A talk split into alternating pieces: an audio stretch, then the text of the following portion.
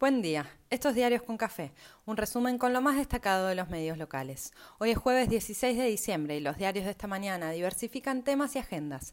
Los económicos y Nación miran expectantes lo que pase con el presupuesto, que tiene más olor a debate político que discusión numérica. La oposición estrena su rol en el nuevo Congreso, que arrastra los problemas y las crisis de siempre. El oficialismo concede recursos, pero se le complican los apoyos. La Corte aprieta y el Gobierno insiste con la necesidad de modificación.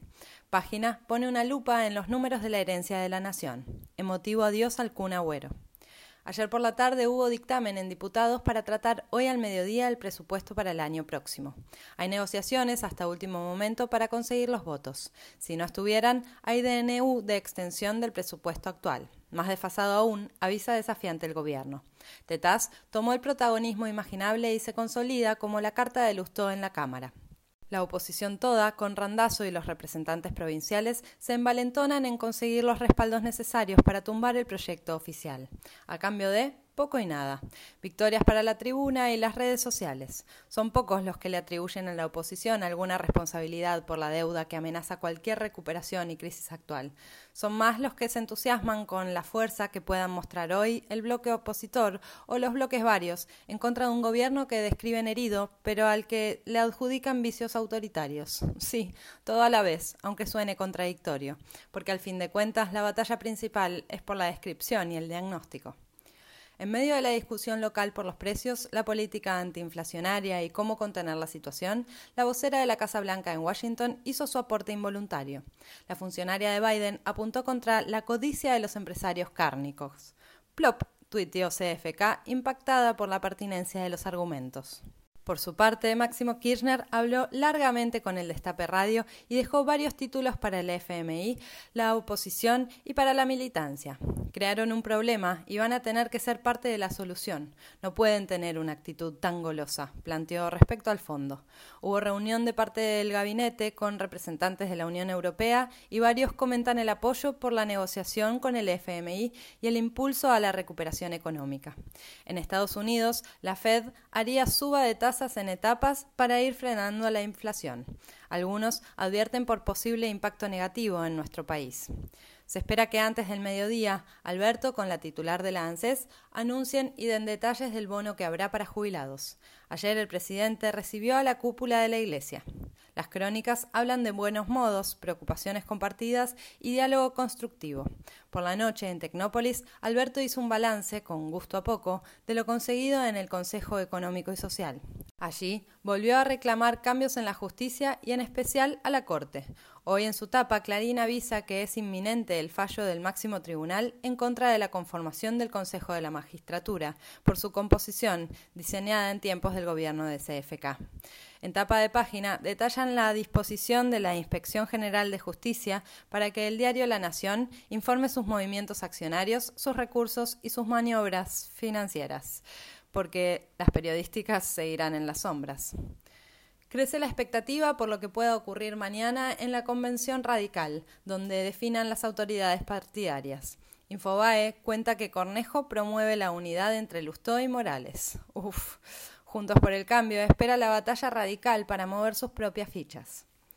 Tras conocerse el índice de inflación, se informó que una familia necesita 74 mil pesos para no ser pobre. Hoy es la noche de las jugueterías y los comercios esperan más ventas. Los consumidores quieren ver las promociones y los precios accesibles. Desde marzo, las cuotas de los colegios privados porteños aumentan 17%. Volvió a subir el dólar blue, aunque se mantuvo lejos de los 200 pesos. Los financieros siguen en retroceso y en ámbito explican que la idea de modificar las tasas generaron incertidumbre. Hay encuentro de cancilleres del Mercosur y hay más especulaciones que datos concretos por el momento. En una sesión cargada de tensión, polémica y protestas, Chubut aprobó la megaminería para la meseta central de su provincia. La policía reprimió reclamos de manifestantes. La política online advierte que la Secretaría Energía cambia puntos de la ley de hidrocarburos para sumar apoyos en Río Negro y Neuquén. AFIP detalla beneficios para más de 24.000 monotributistas que se pasen voluntariamente al régimen general por alta facturación. Ayer se informaron 4.819 contagios de COVID, la cifra más alta desde el 1 de septiembre.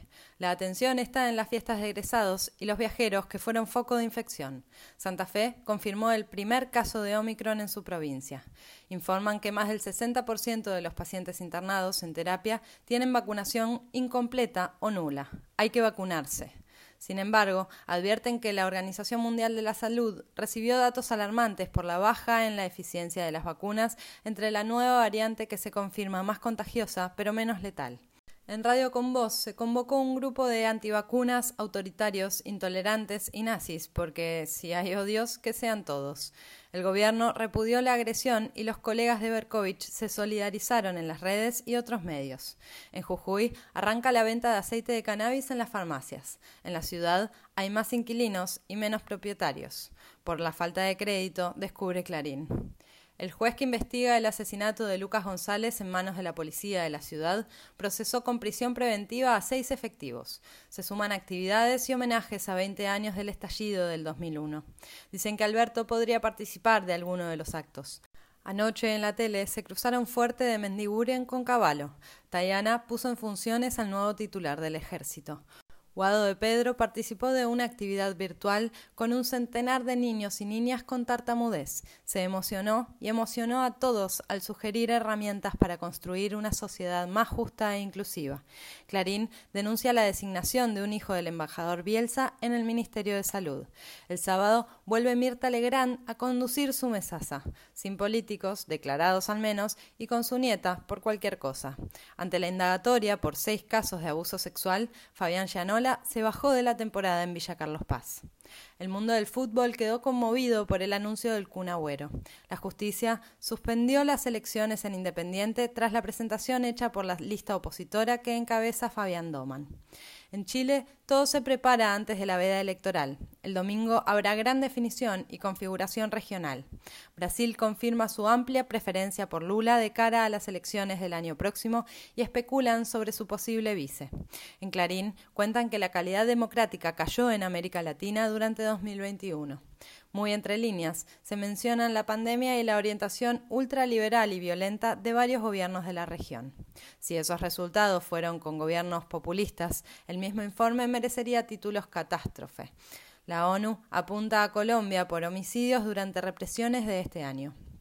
Así se nos presenta este jueves de sol, con el fin de a la vuelta de la esquina. Que lleguemos enteros.